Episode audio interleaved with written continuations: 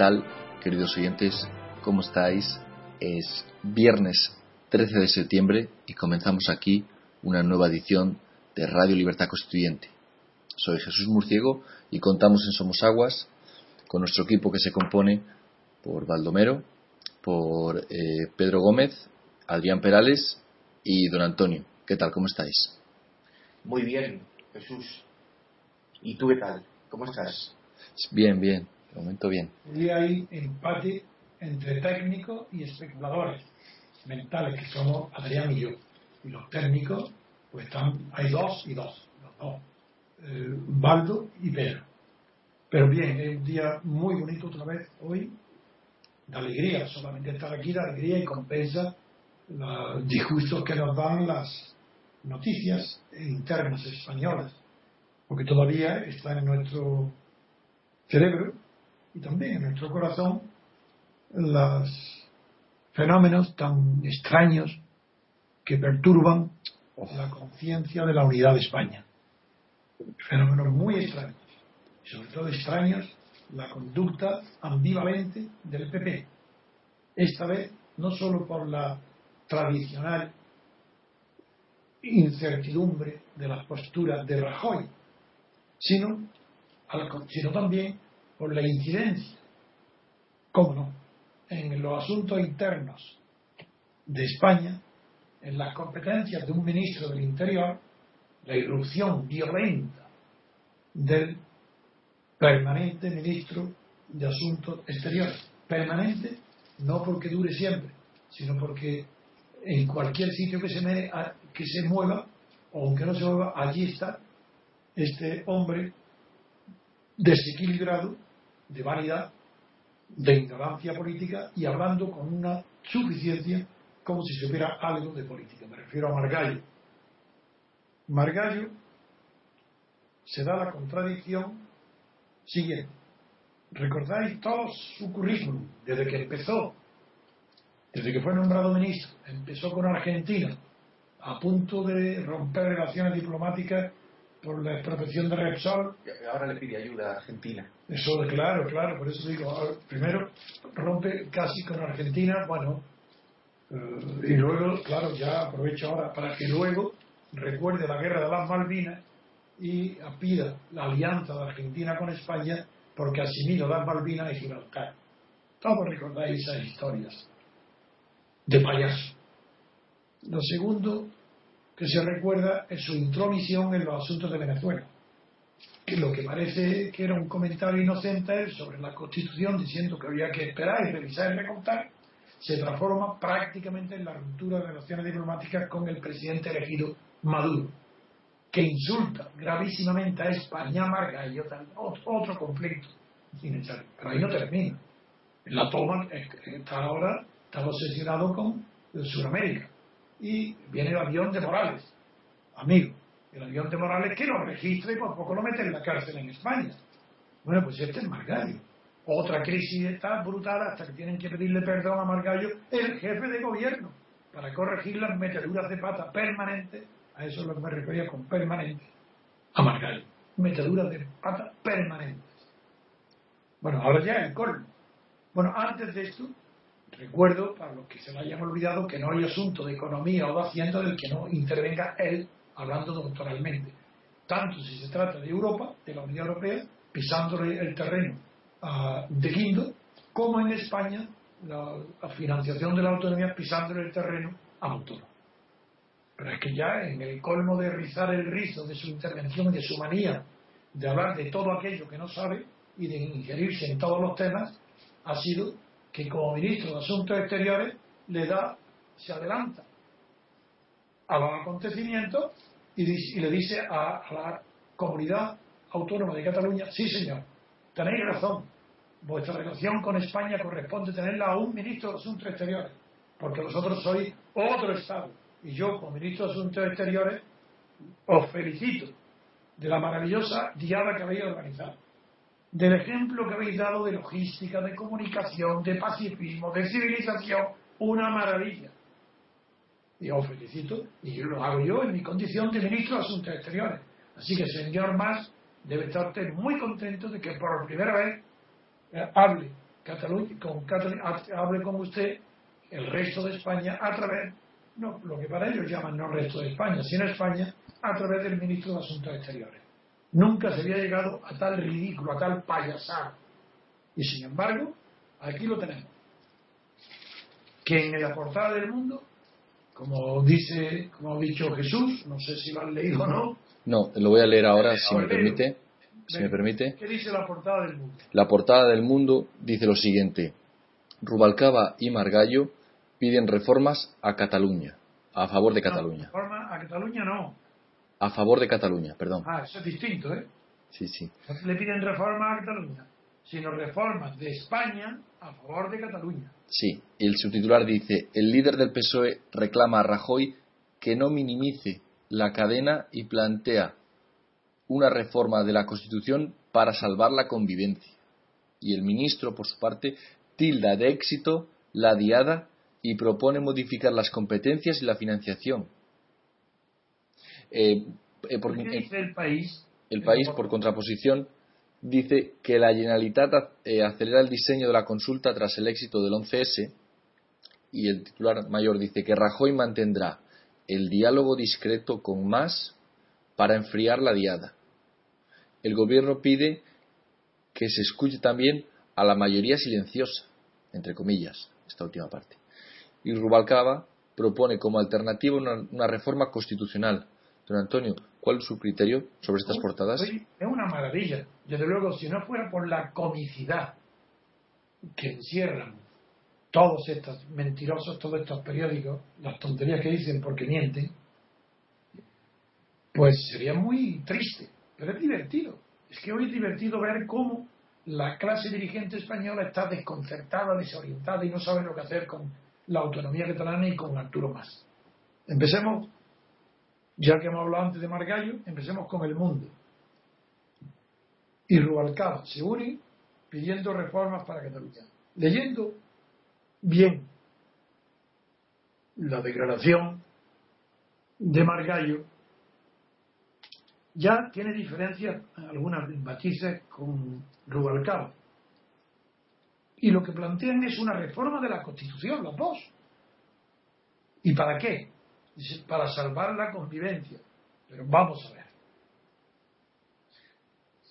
La convivencia, hay, con Franco no hubo convivencia de los españoles, hubo coexistencia. Después de Franco, en aras de la convivencia, aplastar todas las ideas de libertad, verdad, democracia, periodo constituyente, elección eh, sincera, eh, sistema electoral por distrito uninominal, verdadero sistema representativo, se sacrificó todo. ¿En aras de qué? De la convivencia, de ninguna manera de la coexistencia. Pero con Franco había clarísimamente una distinción entre los que convivían y los que coexistían. Eso hoy, después de Franco, la monarquía de Juan Carlos, no está tan claro, porque los que coexistimos somos muy pocos, mucho menos que los que coexistían bajo Franco. Entonces no se ve, pero es verdad, ¿sí? porque la convivencia que ha asegurado la Constitución española es la convivencia de los españoles, todos, salvo algunas excepciones, con la mentira, con la corrupción, con la inmoralidad. Conviven. Los españoles conviven con aquello que tienen y que se les ha dado. ¿Qué se les ha dado? Una oligarquía, la que sucedió a Franco, le ha dado una posibilidad de enriquecerse mediante la política y mediante los favores que los políticos hacen a la banca a los poderosos. Se ha constituido una oligarquía. Pero esa oligarquía, a diferencia de las oligarquías tradicionales, de la del caciquismo o de las oligarquías eh, de Estados Unidos, donde las hay también como es natural, esta oligarquía se diferencia de todas las anteriores en Europa y de las de Estados Unidos actualmente, y también de la inglesa, porque es una oligarquía de Estado, del Estado. Está constituida por órganos del Estado, que son los partidos políticos. Desde el momento en que el partido político se convierte en un órgano del Estado, las oligarquías que presiden ese partido están agrupadas en torno al poder político de la oligarquía, que son la oligarquía financiera. Es verdad que el poder, la gente no sabe lo que dice cuando creen que el poder lo tiene la banca o la prensa. Que eso no es verdad. El poder lo tiene el Estado y por tanto, antes que nadie lo tienen los órganos preferentes del Estado, que son los partidos estatales. Ellos tienen el poder. Pero lo que sucede es que como son muy ignorantes y no conocen ni la economía, ni los temas financieros, ni los temas de seguro, ni la tecnología, ni, ni la eh, telefonía móvil, ni las televisiones, todas las leyes que tienen que llevar al Parlamento los partidos, las preparan las oligarquías, la banca o las grandes empresas multinacionales, es decir, la oligarquía económica y financiera. Esas son las que hacen las leyes. Y de ahí que el vulgo crea que el poder lo tiene la banca y que los partidos son subordinados de Emilio Botín en España o, de, del banquero de turno. ¿Eh? Eso no es así. La realidad es distinta. El poder lo tienen los partidos porque es el Estado. Tienen el boletín oficial. Y los banqueros le dan una coba inmensa y corrompen los banqueros y los financieros. Saben que el poder político lo tienen no solo el gobierno, sino la autonomía. Más, Arthur más. Y, y como la oligarquía y las personas que presiden el dinero no tienen moralidad ninguna, ni sentimiento patriótico ninguno, porque estaría por ver que los patriotas fueran los ricos.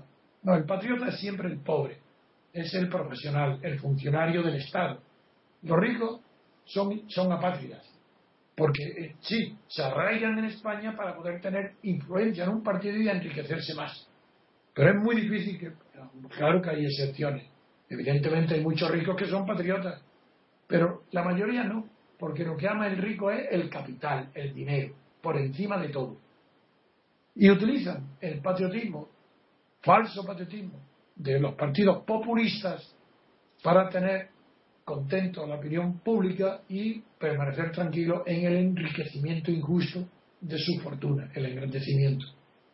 Esto es lo que la reflexión que hoy pide recordar como Margallo y Rubalcaba, que pertenecen no solo a partidos distintos, sino opuestos y diferenciados, pero a partidos que son oligarcas del Estado, órganos del Estado. Los intereses de Rubalcaba y de Margallo son los mismos, exactamente iguales. ¿Y qué es lo que piden? Reformar la Constitución a favor de Cataluña. ¿Y cómo, cómo pueden? ¿Y para qué lo hacen? Dicen, para salvar la convivencia. Ah, es que ahora es, verdad, la diada, el éxito catalanista, el, éxito separatista, independentista de la diada, ha planteado un problema al resto de España, que es la convivencia. Ahora parece difícil de obtener convivencia de los nacionalistas con el resto de los españoles, pero no con el resto de España. Es otra cuestión es que dentro de Cataluña se ha hecho muy difícil la convivencia de los nacionalistas separatistas y del resto de los catalanes. Esto hay que volver a decirlo y pensarlo. Es dentro de Cataluña donde se va a producir la gravedad del conflicto. Es dentro de Cataluña donde se hace imposible o muy difícil la convivencia. Es dentro de Cataluña donde no rige la Constitución. Entonces, dentro de Cataluña se va a producir un clima insoportable. Don Antonio, en, los dos periódicos es, preocupante lo siguiente. Margallo dice que quiere reformas. Rajoy dijo la semana pasada que está hablando en secreto con Artur Mas de cosas que son razonables, disculpándose de que estaba teniendo conversaciones con Artur Mas cuyo contenido no conocemos. Y también se sabe que Margallo está muy unido a Rajoy. Puede ser eh, que Rajoy esté pensando en hacer, eh, en dar un paso hacia adelante. ¿Por qué tiene que negociar con Artur Mas? ¿Por qué tantas reuniones con Artur Mas? ¿O está planteando hacer el referéndum de alguna manera? ¿O no tiene sentido? No, yo sé, lo que pasa. sobre sobre el contenido de la conversación que puede estar. No, no, no. La diferencia aparente del lenguaje entre Margallo y Rajoy es una es algo más que aparente. Es que, en primer lugar, como siempre, hay que fijarse en la distinción de caracteres. Rajoy es un dubitativo, un indeciso, un pusilánime, mientras que Margallo es un chulo, un lanzado. Habla de todo con una autoridad, por ejemplo, dice, ha, llegado a decir, la Constitución española son dos artículos, todo lo demás es literatura. Eso ha dicho Margallo. Eso lo podía decir yo, pero no Margallo. Ha dicho, son dos artículos, no ha dicho cuáles, pero uno de ellos hablaba de la soberanía, no lo sé cuál, no lo sé, yo no entendí cuáles. Me gustaría preguntarle, ¿qué dos artículos? Lo demás es literatura, es decir, lo demás no es política, no se refiere al poder, no es constitución. Menos mal que este ignorante dice a veces la verdad, este chulo, porque es verdad que la constitución no rige, no regula el poder. La constitución presupone que el poder ya está regulado a la muerte de Franco. Los que se han apoderado de él, y redactan una carta que la imponen a los españoles, creen los españoles que han tenido algo que ver con ella, la redactan en secreto, la sacan un referéndum sí o no, en un paquete que incluye todo, desde el rey a la última autonomía, lo que quieran, o no, las que se hicieron antes de la Constitución, las preconstitucionales. Pero eso no refleja la realidad del todo, refleja una parte. La, la cuestión está en que Margallo va más lejos de lo que Rajoy quiere. A Rajoy está encantado de oír hablar a Margallo, porque hace lo que él no es capaz de hacer, hablar. Rajoy es, como usted cuenta, el, el alumno perfecto de la época del franquismo, sin, sin presentarse voluntario en ningún sitio, sin destacar. Está bien. Sí, ese chiste del que en tiempos de Franco se contaba, en mi tiempo, en lo que iba la Meli, le decía a su madre y su padre, decían, tú no digas nada, no te presentes voluntario nada, no destaques nada, no digas nada, porque se sabía, corría, que el sargento preguntaba el primer día, ¿quién sabe música? Se decía, vamos, sabía entrar, dice, porque llevar el piano a la casa del capitán. Transporte. Pues eso que se contaba bajo Franco era la verdad. La verdad es que nadie quería destacar por miedo. Rajoy no es por miedo, es por ambición. Pero se mantiene, quiere diálogo, dice el país, que mantendrá, Rajoy mantendrá en el futuro. ¿Por qué lo saben? ¿Porque lo calculan por su carácter o porque se lo ha dicho al oído al país? Porque dice mantendrá el diálogo discreto con más. Mantendrá en el futuro. O sí, no hoy, mañana mantendrá. ¿Para qué? Para enfriar la diada, mientras que Margallo la calienta. Margallo calienta la diada, Rajoy la enfría. Pero vamos, ¿qué dice el país? El subtítulo. Porque el gobierno, es decir, Rajoy pide que se escuche también a la mayoría silenciosa. Amigo, pero si es que todo esto es un, es un escarnio. ¿Cómo se puede escuchar a una mayoría silente? Pero silenciosa quiere decir muda. ¿Cómo se escucha un mudo?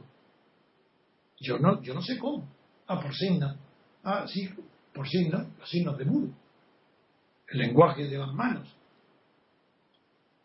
Claro, que Rubalcaba tiene más sentido. Dice, no, la alternativa es la reforma constitucional. Pero conociendo que la reforma en España es imposible, sal para los alemanes, para Merkel, la reforma española puede reformar cuando quiera, en un minuto, en cinco minutos, cualquier orden de la Unión Europea. Pero reformarla por razones internas españolas, eso es imposible. No solo por el número de firmas que hay que pedir, sino por la cantidad de requisitos que tiene que tener. Eso no lo consigue ni un partido. Tiene que haber todos de acuerdo, todos los partidos de acuerdo para reformar la Constitución. Y no se van a poner de acuerdo.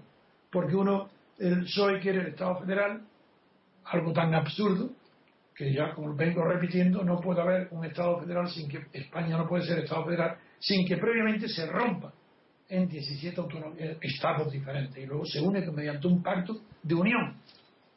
Pacto de unión que en, eso consiste el FEDU. El FEDU que está basado en la fiducia, en la confianza. Se viene de fe, de fiel, federal viene de fe. Entonces, ¿qué fe van a poner los españoles de una comunidad en otra? Es que hoy veis, se ve esa fe. Si todo lo que tienen es celo, envidia y desconfianza unos de otros. Y eso va a ser la base de un federalismo, vamos. Es que todo esto es de una ignorancia tan grande que volvamos, dejemos a Rubalcaba para volver a Margallo. Margallo también dice él sí, no dice cómo, ha oído a esa mayoría silenciosa. Él la ha oído. Rajoy lo hace para que se escuche. ¿Y quién ha escuchado? A Margallo. ¿Y qué, por qué Margallo escucha lo que los demás no pueden? Porque tiene un oído como los indios, porque ha puesto la, en tierra, en la tierra española, ha puesto su oído en el suelo y ha oído a esa mayoría silenciosa. Y dice que lo que esa mayoría silenciosa quiere es un encaje territorial. Amigo, ya está. El PP, el ministro de Asuntos Exteriores, un hombre de confianza absoluta de, Rajoy, porque si no fuera de su confianza, hoy mismo lo dimitiría, lo echaría del gobierno hoy, por haber dicho que, que hace falta una reforma de la Constitución para el encaje territorial y financiero de Cataluña, cualquier cosa. Así, va más allá, que más todavía, se acerca a, los independentistas, a izquierda republicana. Y esto lo ha oído él porque ha escuchado a la mayoría silenciosa. Y eso dice Rajoy, veremos dentro del PP se está rompiendo el PP. El PP, una de dos. O uno echa marcha atrás y rectifica y pide perdón al otro, o está roto el PP. Como está roto, ¿qué es lo que está roto? Lo que está roto de una manera gravísima es la conciencia de la unidad de España. La Diana ha puesto de manifiesto que no hay conciencia de unidad en Cataluña. Yo no hablo de España ahora. En Cataluña. Es verdad que los que no se han manifestado son diez veces más superiores en número que a los que se han manifestado en la diana. Pero eso no significa nada, porque no sabemos si los que no se han manifestado es por desidia, indiferencia, enfermedad, aburrimiento, o porque no quieren, están contra. Como no sabemos, y no hay encuestas sobre ese tema fiables, porque en Cataluña yo creo que los que defienden la unidad con España tienen miedo, por tanto no me fío ni siquiera de las encuestas, pues eso es lo que se ha roto. La convivencia en Cataluña está rota. Fuera de Cataluña, la convivencia también se va a romper. Porque ciertamente hay muchos españoles que están hartos, diciendo que se vayan, que se vayan. Pero ¿cómo que se vayan? ¿Pero qué estoy diciendo? El que acaso tiene derecho, supongamos que tiene el 51%. Cataluña, hablo en hipótesis, que esto no es verdad, pero supongamos debemos a los independentistas catalanes, catalanes la posibilidad de que hagan un referéndum de separación, de independencia, y obtengan el 51%. ¿Acaso eso ha arreglado el tema catalán? ¿Qué pasa con el 49 restante? De el 49 restante se encuentra de repente que su familia, como en la guerra civil, se parte, los hermanos por un lado, primos por otro, amigos, clientes, uno en un lado, otro en el otro, se rompe Cataluña en dos. Y el 51% tiene que imponer por la fuerza de la ley, es decir, por la fuerza de los mozos de escuadra, tiene que imponer al 49% la separación. Muy bien, le impone. Pues yo invito a todos vosotros a ver quién es capaz de los que me están oyendo y no me oyen. ¿Qué español es capaz de decir? Un momento. Los catalanes son tan civilizados, lo ha demostrado la Diana, el colmo es una civilización perfecta, Cataluña. Muy bien. ¿Quién se atreve a pronosticar que si el 51% de los catalanes en un referéndum ganan su independencia del Estado español, ¿quién garantiza que dos, tres, cuatro años después ese 49% que está sojuzgado, sometido, humillado por la discriminación que los separatistas hacen del español en Cataluña aumente y pase del 49 al 55, por ejemplo, o al 60. ¿Quién cree que los separatistas nacionalistas catalanes pueden convocar luego otro referéndum para que se decida si Cataluña quiere volver a integrarse con España, como desearía ese 60% que se ve ya maltratado por los separatistas? Hay entre un millón ni una posibilidad de que los separatistas nacionalistas vuelvan a dar otro, a conceder otro referéndum. Eso es imposible. ¿Por qué? Es muy sencillo. ¿Por qué vamos a darle nosotros hoy a la generación de Artus Mas y compañía, o de los, de los Oriol, tenemos que darle un privilegio para Cataluña que nuestros padres y nosotros no tuvimos, ni en las generaciones anteriores ninguna. ¿Por qué durante cinco siglos todas las generaciones no han dado a los catalanes la posibilidad, y si quieren menos siglos, desde 1714.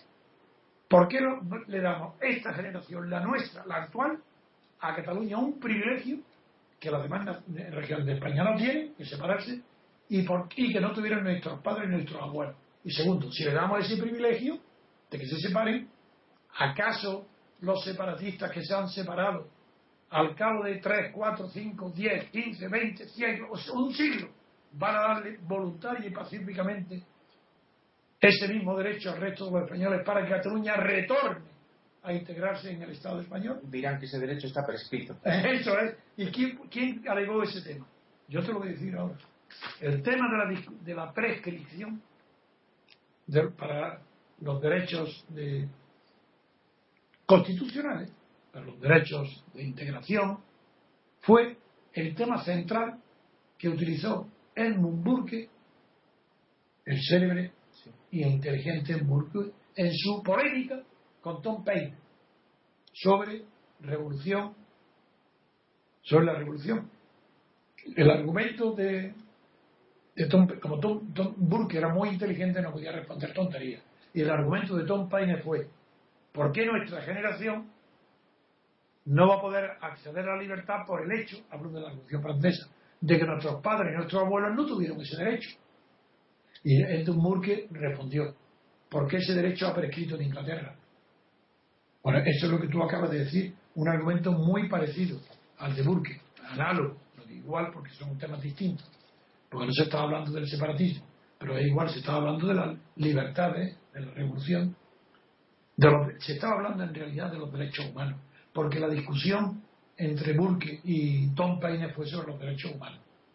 Y ahí se habló que la prescripción en Inglaterra impedía que se removiera lo que Francia sin, había removido, que no se podía tener permanentemente en estado que la prescripción había Pues bien, eso lo alegarían ellos, una tendrían que esperar por lo menos la prescripción de los territoriales en el derecho civil son 20 años por lo menos la de los inmuebles, por la de los terrenos, que sea eso, dicho, que sea igual que Eso dicho, los territoriales.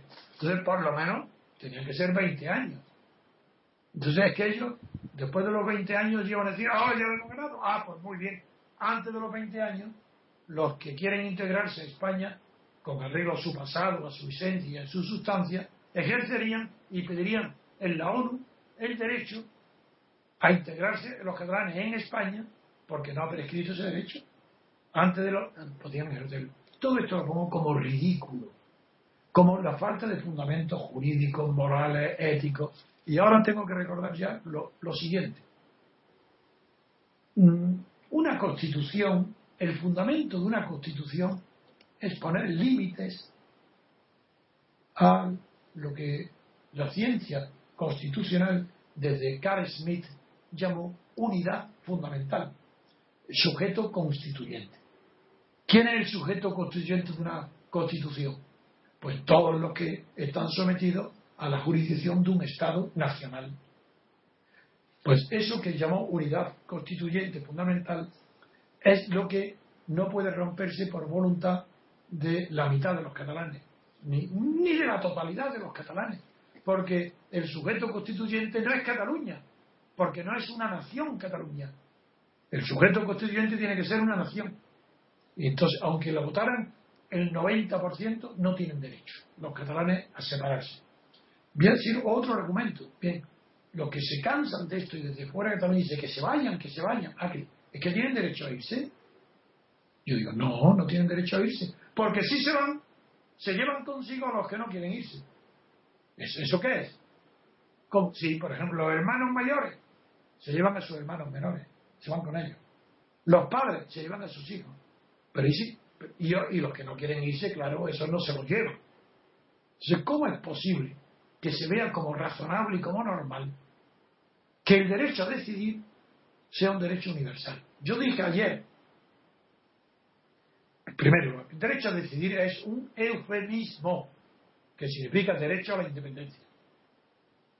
Pero con ese eufemismo se logra que vayan a la diada y a las tertulias en Madrid de los tertulianos de la radio, como en Intereconomía, un catalán, no sé cómo se llama, con el pelo blanco, que Dice, como soy demócrata, yo estoy a favor del derecho a decidir. Y dentro del derecho a decidir, yo votaría en contra de la independencia. No, señor, está equivocado. Porque ese eufemismo significa derecho a la independencia. Y si tú votas, estás reconociendo que Cataluña tiene un derecho a la independencia, aunque tú estés dispuesto a votar en contra. Y lo que hay que negar, porque no es, hay que negar porque es científica la negación, porque es histórica la negación, porque no hay fundamento para afirmar lo contrario, lo que hay que negar es el derecho de Cataluña a separarse, porque no es una colonia, porque su derecho no ha sido nunca reconocido por nadie, ninguna nación, ninguna, nadie, nada más que por historiadores narcisistas catalanes, que han inventado una historia narcisista de Cataluña para mirarse al ombligo y querer ser una nación independiente y ser ellos la cabeza de esa nación para estar corrompidos como Puyol, o como Mas, como su padre, o como el Liceo, para estar corrompidos sin que el resto de España pueda vigilarlo. Hacemos ahora una breve pausa para continuar hablando de este tema.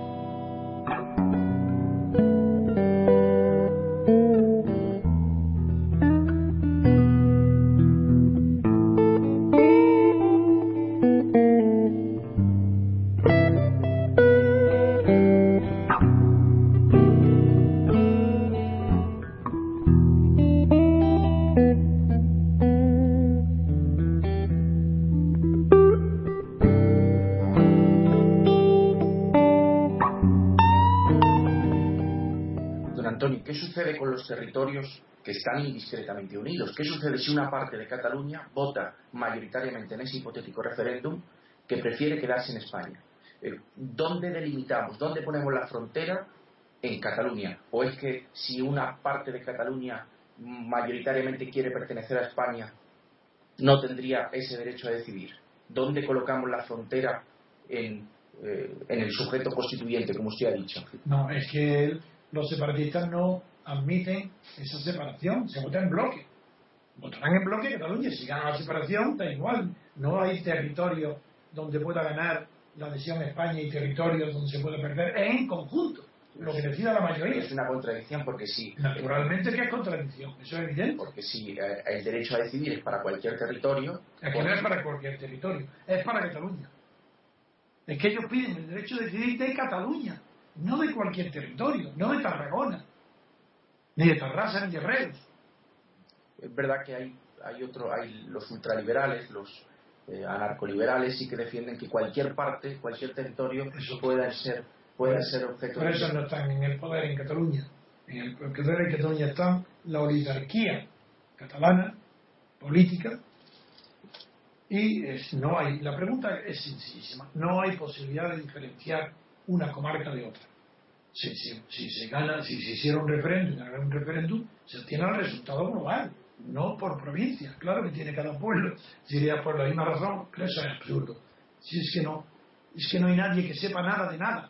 Es que en España la, la política es una vergüenza porque nadie sabe hablar de nada. Ningún tema, sea el que sea. Escucha la radio, lee la prensa. Falso. Falso. Es que no hay ni una sola palabra de verdad. Y eso eso es anormal, porque yo veo en, Italia incluso, en Alemania, que también son partidos gracias, y hay partes de verdad que se pueden escuchar. En España no, en España es todo mentira. Más grave que la corrupción económica es la corrupción ideológica, la mentira.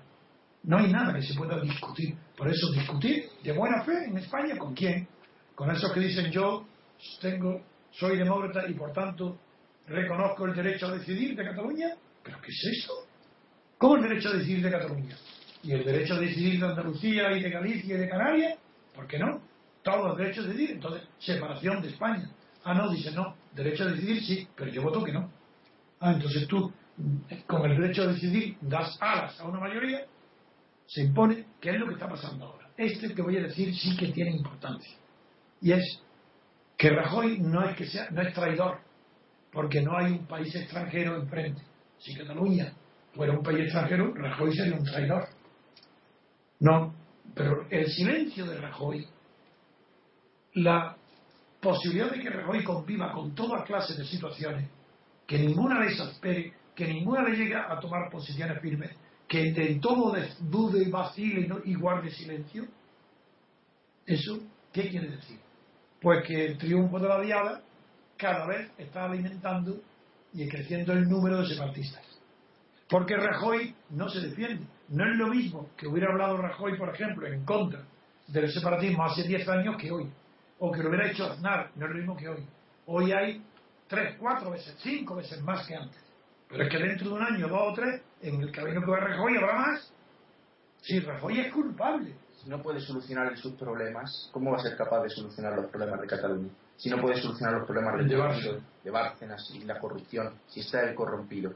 Por ejemplo, don Antonio Margallo dice que eh, una de las palabras que ha dicho Margallo, que quiero que usted las comente, son las siguientes. Dice que la Constitución fue un pacto entre todos los españoles. Mentira. Y comunidades autónomas. Mentira.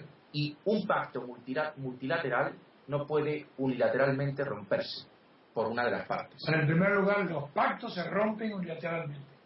Es que, es que si no, no habría conflictos nunca ni pleitos. Es decir, por definición, los pactos, los contratos se rompen unilateralmente. Porque si no se hace unilateralmente no hay conflicto.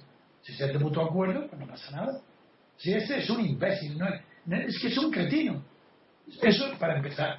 Segundo, en cuanto a que fue eh, una falsedad histórica decir que la Constitución, lee otra vez, fue un pacto, que dice? Un pacto entre comunidades autónomas. No es verdad. Si no existían las Ahí está. Pero ¿cómo va ser? Si la Constitución crea la autonomía, ¿cómo puede ser la Constitución un pacto entre entes que no existen? Pero no os dais cuenta que este es un cretino de verdad, pero que habla con una seguridad Claro, la seguridad del ignorante. no hay nadie más seguro que el ignorante. Esto es Margallo, claro, es horrible. Es que leer esto es horrible. Y no tiene, no tiene, no se indigna, nadie nos indigna, lo consideran normal, ni Rajoy, ni hay crisis de partido. Claro, ¿cómo va a haber crisis de partido? Otro tema importante. La diada lo que ha puesto de manifiesto es que lo que España está actualmente sufriendo es una profundísima crisis de Estado. Seguro que si yo digo esto, los catalanes dirán de acuerdo, eso es verdad, porque a ellos les conviene creer que hay una crisis de Estado para proponer una solución a la crisis de Estado mediante su separación de España. Como si eso hubiera resolvería la crisis de Estado, al contrario, la aumentaría la crisis de Estado porque ni Cataluña podría vivir como antes, ni, ni el resto de España tampoco como antes. No entro en la discusión absurda de los argumentos económicos, porque es que los argumentos económicos para mí son ridículos. Los argumentos es que si Cataluña viviría mejor sin fuera de España, que si pertenecería a la Unión Europea, que si la deuda suya, la deuda a diferencia de España, que casi es igual al Producto Nacional Bruto, le falta muy poco, el 90 y tanto, la de Cataluña es el 25%. Si esto es ridículo. Porque en el supuesto de que, en la hipótesis de que Cataluña consiguiera por la debilidad de Rajoy y de las fuerzas españolas, las fuerzas potentes españolas, hablo de la economía y de la banca y del ejército, todo. Si es ante esa debilidad, ese caos, ese defetismo que los franceses conocieron muy bien en la guerra del 14, que se llama derrotismo, el defetismo francés, que Clemenceau rompió y que De Gaulle ante Petain rompió. En Francia hubo un defetismo parecido a lo que hoy pasa en España. Hay un derrotismo en Madrid, en el gobierno de Madrid, como hubo en Francia en la guerra del 14 y en la guerra del 39, del, sí, del 40, 39, mundial. Y eso, dos hombres de carácter, dos hombres fuertes, dos hombres decididos, Clemenceau y luego De Gaulle, hicieron frente al derrotismo y lo derrotaron al derrotismo. Clemenceau dijo, como le, el mismo día que lo nombran primer ministro, ante ese presidente de la República. Era entonces la tercera república. ¿Eh? No, era la cuarta, porque fue quinta la quinta. El, el propio Clemenceau le pregunta al director del Times que qué piensa hacer, que cuál es su programa, que lo acaban de elegir jefe del Estado, presidente. Y él dijo lacónicamente, fe la guerra, porque era una estupidez que le pregunten al jefe de un Estado que está en guerra con los alemanes, que cuál es su programa. Pues dirá, ganar la guerra, hacer la guerra. Ese es mi programa. Eso era un hombre de Estado, era un hombre de carácter, le llamaban el tigre por eso. Y De Gaulle igual. De Gaulle no se rinde ante Petain, él solo. Y se va a Londres y coge, y coge el micrófono de la BBC, se lo prestan y desde allí con su voz organiza la resistencia interior, interna, que a propósito, cosas que no se saben y que a mí me gusta contar, para que alguno sepa con quién baila. Partido Comunista Francés, el, con Maurice Toré, el secretario general del Partido Comunista Francés, durante la Guerra Mundial Última. Bien, cuando De Gaulle coge el poder desde Londres, Maurice Toré y el Partido Comunista se alían con Hitler, que estaba ocupando Francia, ocupando París, y que tenían la comandatura en París. Y allí iba la Humanité, el periódico La Humanité, todos los días a la comandatura a recibir instrucciones del, del nazismo. El Partido Comunista bajo la dirección de Maurice Toré. Eso no lo saben y hay que saber quién era en cada momento quién. Bueno, pues ese llegó a decir que De Gaulle era un agente del imperialismo inglés. Atacó completamente, era el enemigo de la resistencia, denunciaba a los resistentes. ¿Hasta qué? ¿Hasta cuándo duró esa postura? Pues hasta que la locura de Hitler atacó a Moscú. Ah, entonces al atacar Hitler a Stalin, Stalin dio la orden a todos los partidos comunistas de que apoyaran a Gaulle, ya está, punto. Hasta ahí. Eso conviene que se sepa, para que cada uno sepa lo que son los partidos políticos, qué es lo que persiguen, qué son, qué ideologías tienen. Bueno, pues estaba yo hablando, me acuerdo de esto, del derrotismo, de, de, de, que entonces hoy España está en una situación de derrotismo.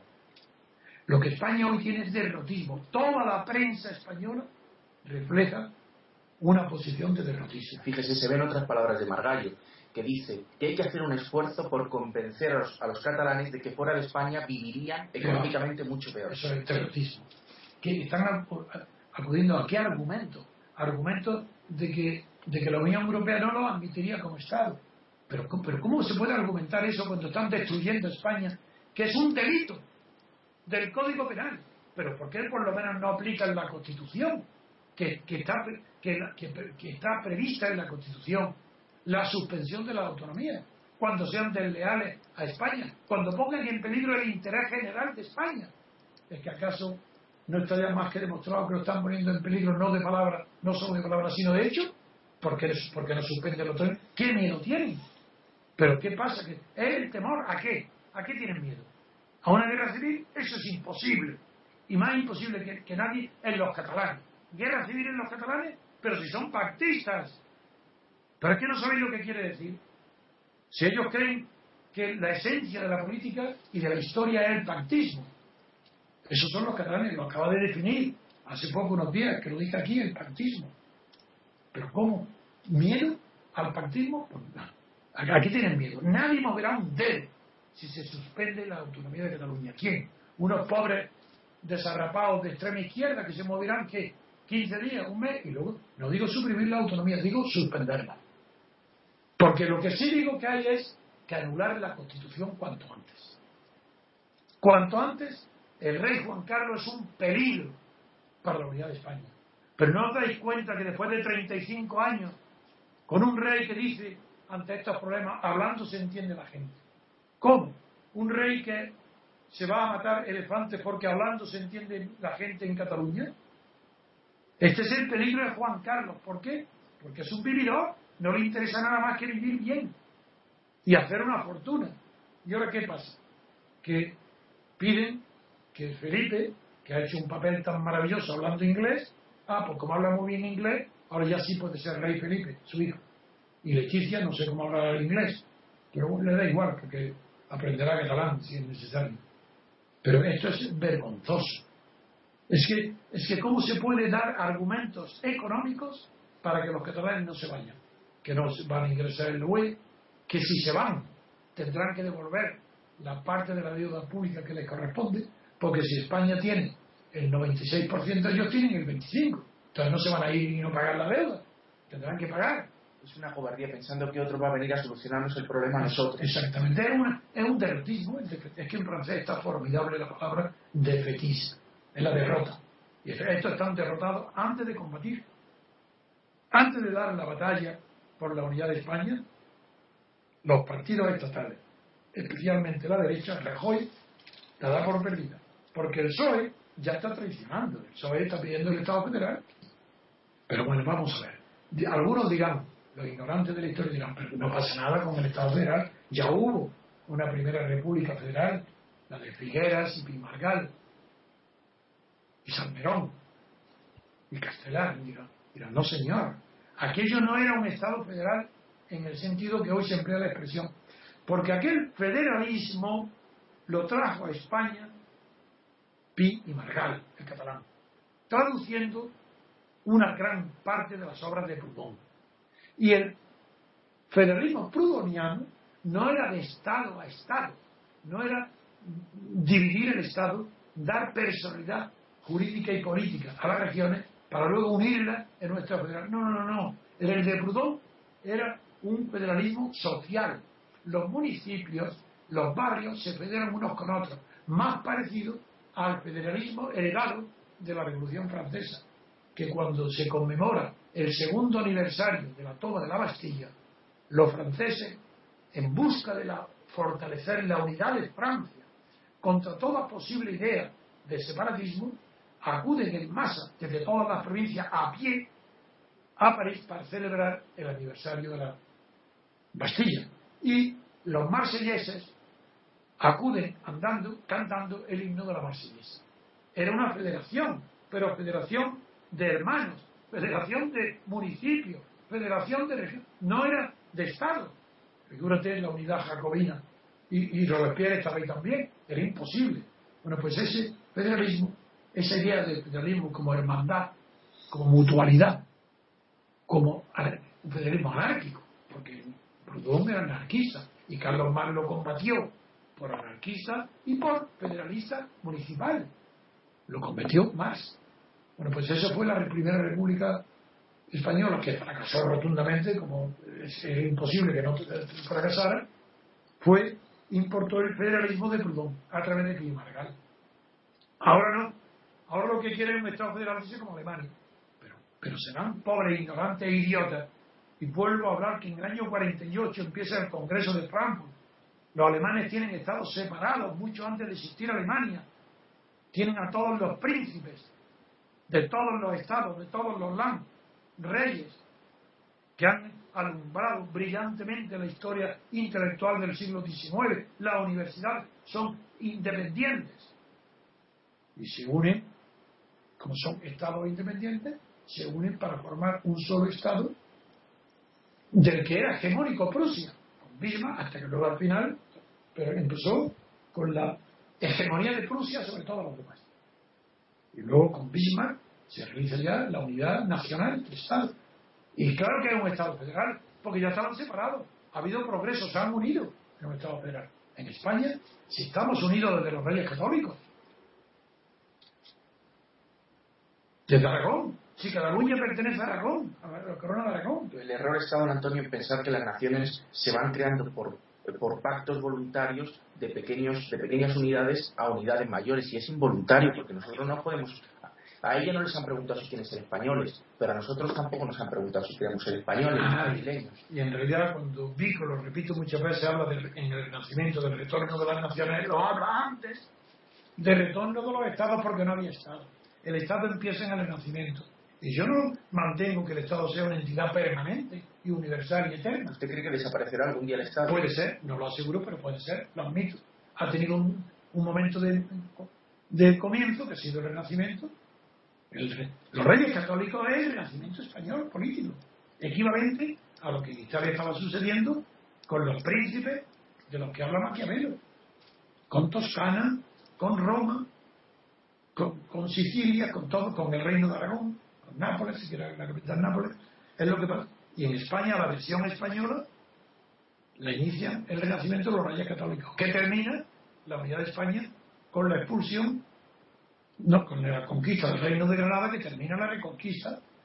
Luego lo que viene son desastres, como la expulsión de los moriscos y la, expulsión de los judíos de los moriscos. Eso fue un desastre, una falta de previsión del futuro. pero bueno, La unidad nacional está conseguida desde entonces. Y las diferencias dinásticas entre la Casa de Austria, que no era centralista, como era la causa borbónica, claro, ocasiona que durante la guerra de sucesión de España, no de Cataluña, no hay guerra de sucesión en Cataluña. La guerra de sucesión es en España y hay dos bandos. Cada uno de ellos tiene un candidato para ser el rey de España. Ninguno pretende tener un rey de Cataluña. Por tanto, Casanova, el héroe, era un español que luchaba como el, bando de, los duques, del archiduque Carlos de Austria, de la Casa de Austria, para ponerlo como rey de España, no de Cataluña. Toda esa falsedad es tan fácil de desmontar.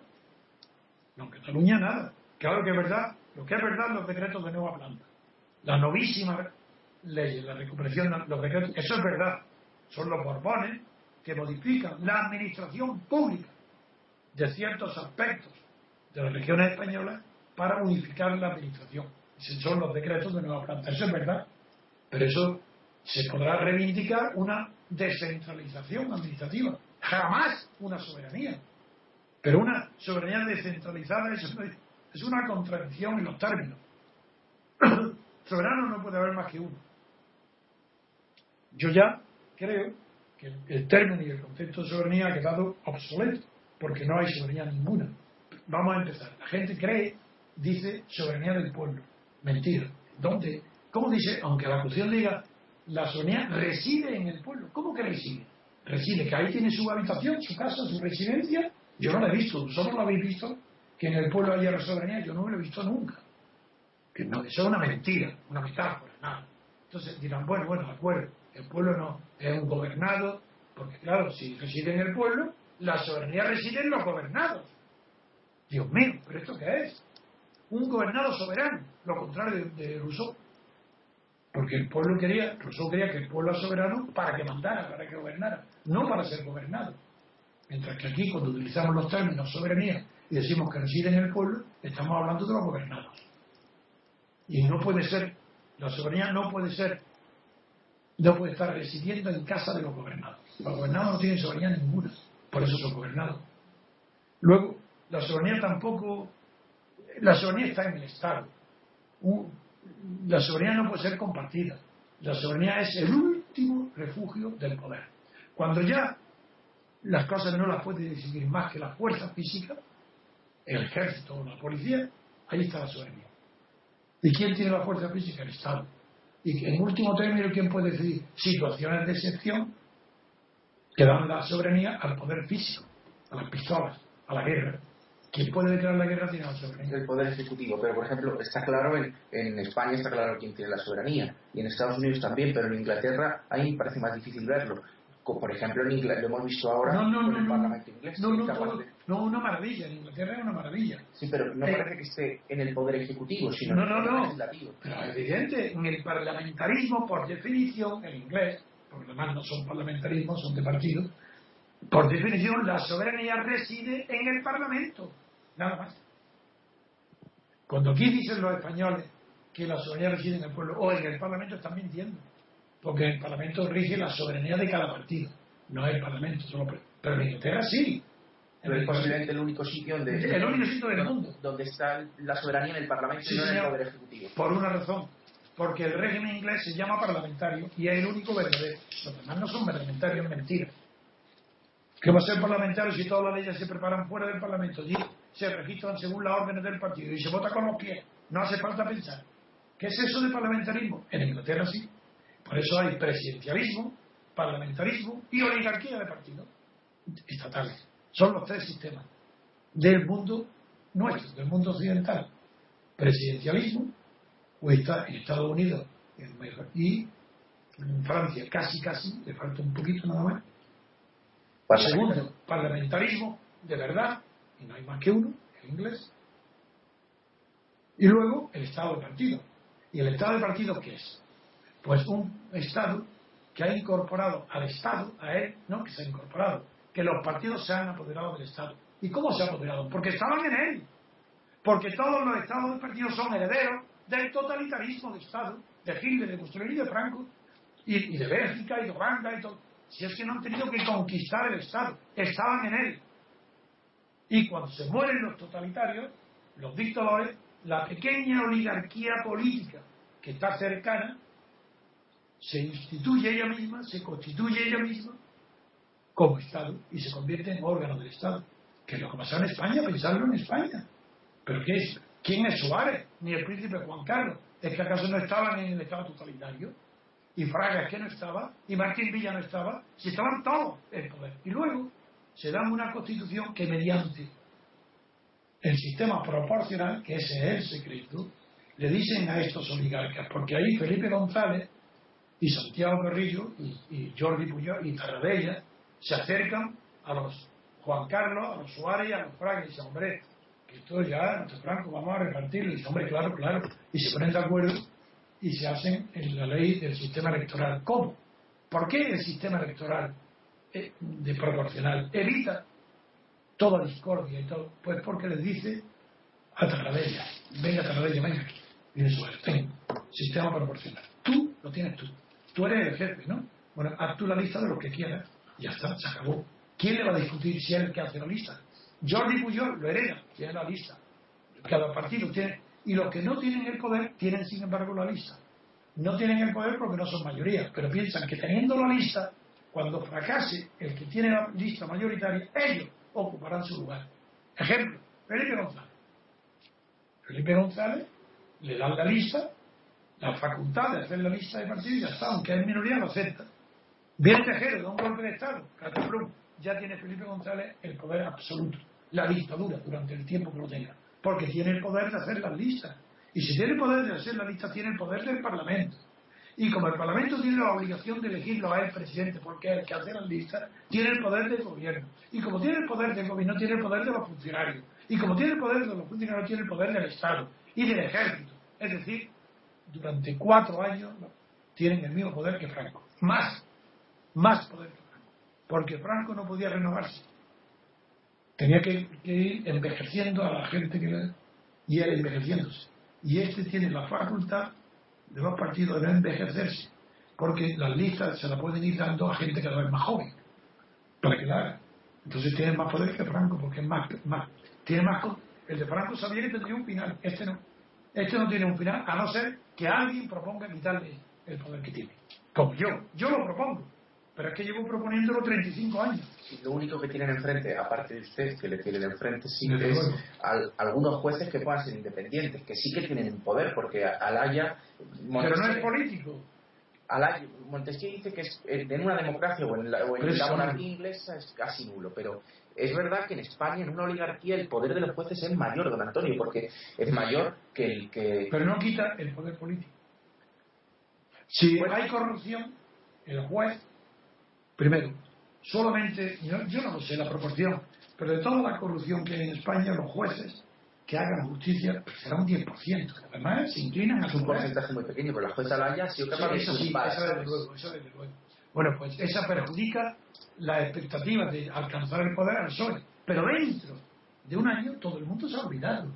¿Es que acaso fue inconveniente votar a Zapatero, darle la mayoría absoluta después de los crímenes de Felipe González, de los GAL, de los crímenes, de los robos, que hasta los que metían mano los ministros en los fondos reservados para regalar joyas a sus mujeres? Todo eso descubierto sirvió para algo, para nada. Porque el pueblo no puede sustituir a un partido por otro mientras lo que se vote sean listas de partido, no hay solución ninguna, ni a la corrupción ni a los separatismos. Lo que hay que acabar es con el foco de donde procede toda la degeneración, que es el sistema de elecciones proporcionales. Eso es lo que hay que acabar ya, pero mañana mismo. Y, sin más pensarlo, imponer el único sistema que es representativo. No se trata de, que el sistema de elección uninominal de una persona por cada distrito sea justo o injusto. Si eso no es el tema. El tema es que es el único que es representativo. ¿De qué nos vale que el sistema proporcional tenga una justicia no sé de qué? Si no es representativo. Si el sistema proporcional no representa a los que lo votan. Si no representa a la sociedad civil. Si no representa la sociedad en general. Que le importa que sea justo de qué, no lo sé de lo que es. El que no es representativo, por tanto no vale. Este no entra en juego. No se puede ni tener en cuenta, eso no. Venga, proponen a mí sistema representativo. Yo digo, uno, los ingleses tienen uno, muy bueno. Mayoría simple. Elección por mayoría simple de los diputados por cada distrito. El francés tiene otro mejor. Porque a diferencia de ser elegido el diputado por mayoría simple, obliga a una segunda vuelta entre los dos primeros para que el que salga elegido sea por mayoría absoluta. Mejor.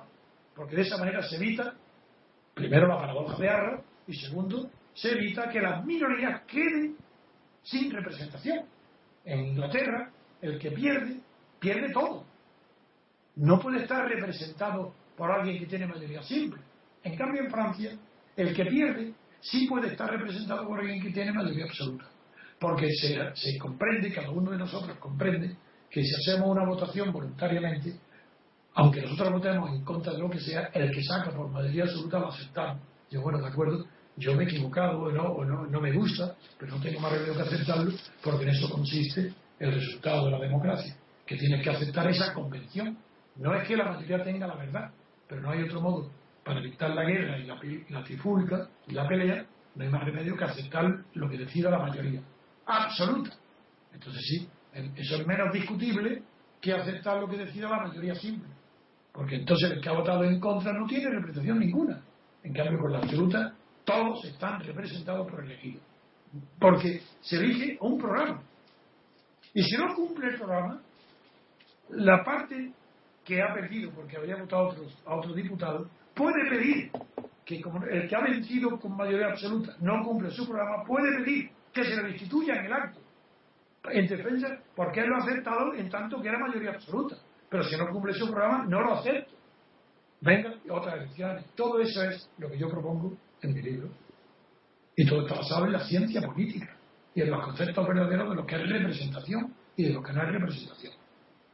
Pues vamos a dejarnos algo de tiempo, don Antonio, para hablar de Estados Unidos.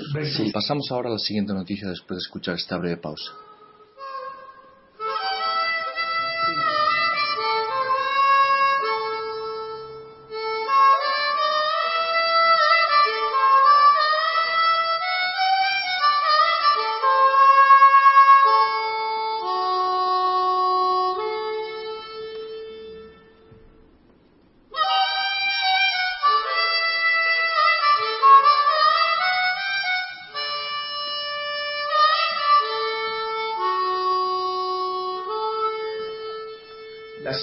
Que vamos a tratar, don Antonio, es de internacional y son las negociaciones que se están llevando a cabo entre la Casa Blanca y el ministro de Asuntos Exteriores ruso, Sergei Lavrov. Quiero contarle, don Antonio, la contradicción que veo de Kerry en las noticias que vienen del país. Por un lado, el país publica un artículo de John Kerry que dice que el Assad volverá a usar armas químicas si no emprendemos una acción. Sin embargo, en declaraciones que ha hecho Kerry, ha dicho que el gobierno de los Estados Unidos necesita ocuparse ahora de problemas domésticos, como la economía o la ley de inmigración, y da por hecho que con estas negociaciones se va a retrasar cualquier acción varios días. Incluso el día del país va más allá. Dice que prácticamente se descarta ya que haya que vaya a haber una acción militar. Y esto es así porque recordemos que eh, Putin ha tomado la iniciativa de solicitar a el Assad todo el armamento químico y el Assad parece que ha aceptado entregar a Rusia todo ese armamento y de llevarse a cabo esa, esa acción, esa entrega por parte del Assad del armamento químico, Estados Unidos renunciaría a emprender una acción contra Siria. Don Antonio, Bien, ¿cómo lo ve? Veo en Kerry, yo también creía que era una persona más preparada. Al leer su artículo de hoy, en el país de hoy, me ha decepcionado, es muy malo, muy flojo, muy endeble el argumento. Primero empieza justificando su oposición a la guerra, cuando era joven, su oposición a la guerra de Vietnam, para, para darse más valor a que ahora defiende un acto de guerra contra Siria. Y todos los argumentos que dice son infantiles, pueriles, que no dice nada, es ridículo. No, no, no tiene valor intelectual, ni, ni siquiera parece muy inteligente otra vez otra persona que me ha dado pena, me ha decepcionado, no me gusta. Esas figuras que tienen tiene un aspecto físico agradable y fino, digan tonterías, porque lo que hace es justificarse. Y luego, respecto a los ataques de Siria, el ataque a Siria, el argumento suyo es, uno, ahora, sabiendo que yo soy un pacifista de Vietnam, un antiguo, hoy, para no decir soy un belicista contra Siria, dice, primero, no tiene nada que ver con Irak, con lo cual está reconociendo ya algo que hasta ahora en Estados Unidos ningún dirigente ha reconocido. Por primera vez, la administración de Obama, a través de Kerry, reconoce que Irak es un fracaso tan grande como Vietnam. Lo pone en la misma línea el fracaso de Irán, de Irak, perdón, como el de Vietnam. Porque y el fracaso es, y lo dice, porque no podemos cometer ahora el error que cometió Estados Unidos creyendo que Hussein tenía en Bagdad armas de, destrucción. armas de destrucción masiva. Lo dice, no, nos equivocamos, fue un error. Y la guerra así ha sido horrible, porque hoy hay más terrorismo que antes no había terrorismo procedente de Irak. Y ahora es que todo el terrorismo procede de ahí y está ahí dividido. Reconoce el fracaso absoluto de la intervención. Reconoce el fracaso absoluto de la intervención militar en Vietnam. Pero dice, ahora es distinto. No habla de Libia. Parece que le echa a Libia la culpa a los franceses. Pero dice, no habla, pero dice, ahora no se trata de poner un solo soldado de Estados Unidos en tierra de Siria. Ni se trata de una destrucción del régimen, ni de una eh, para que limita.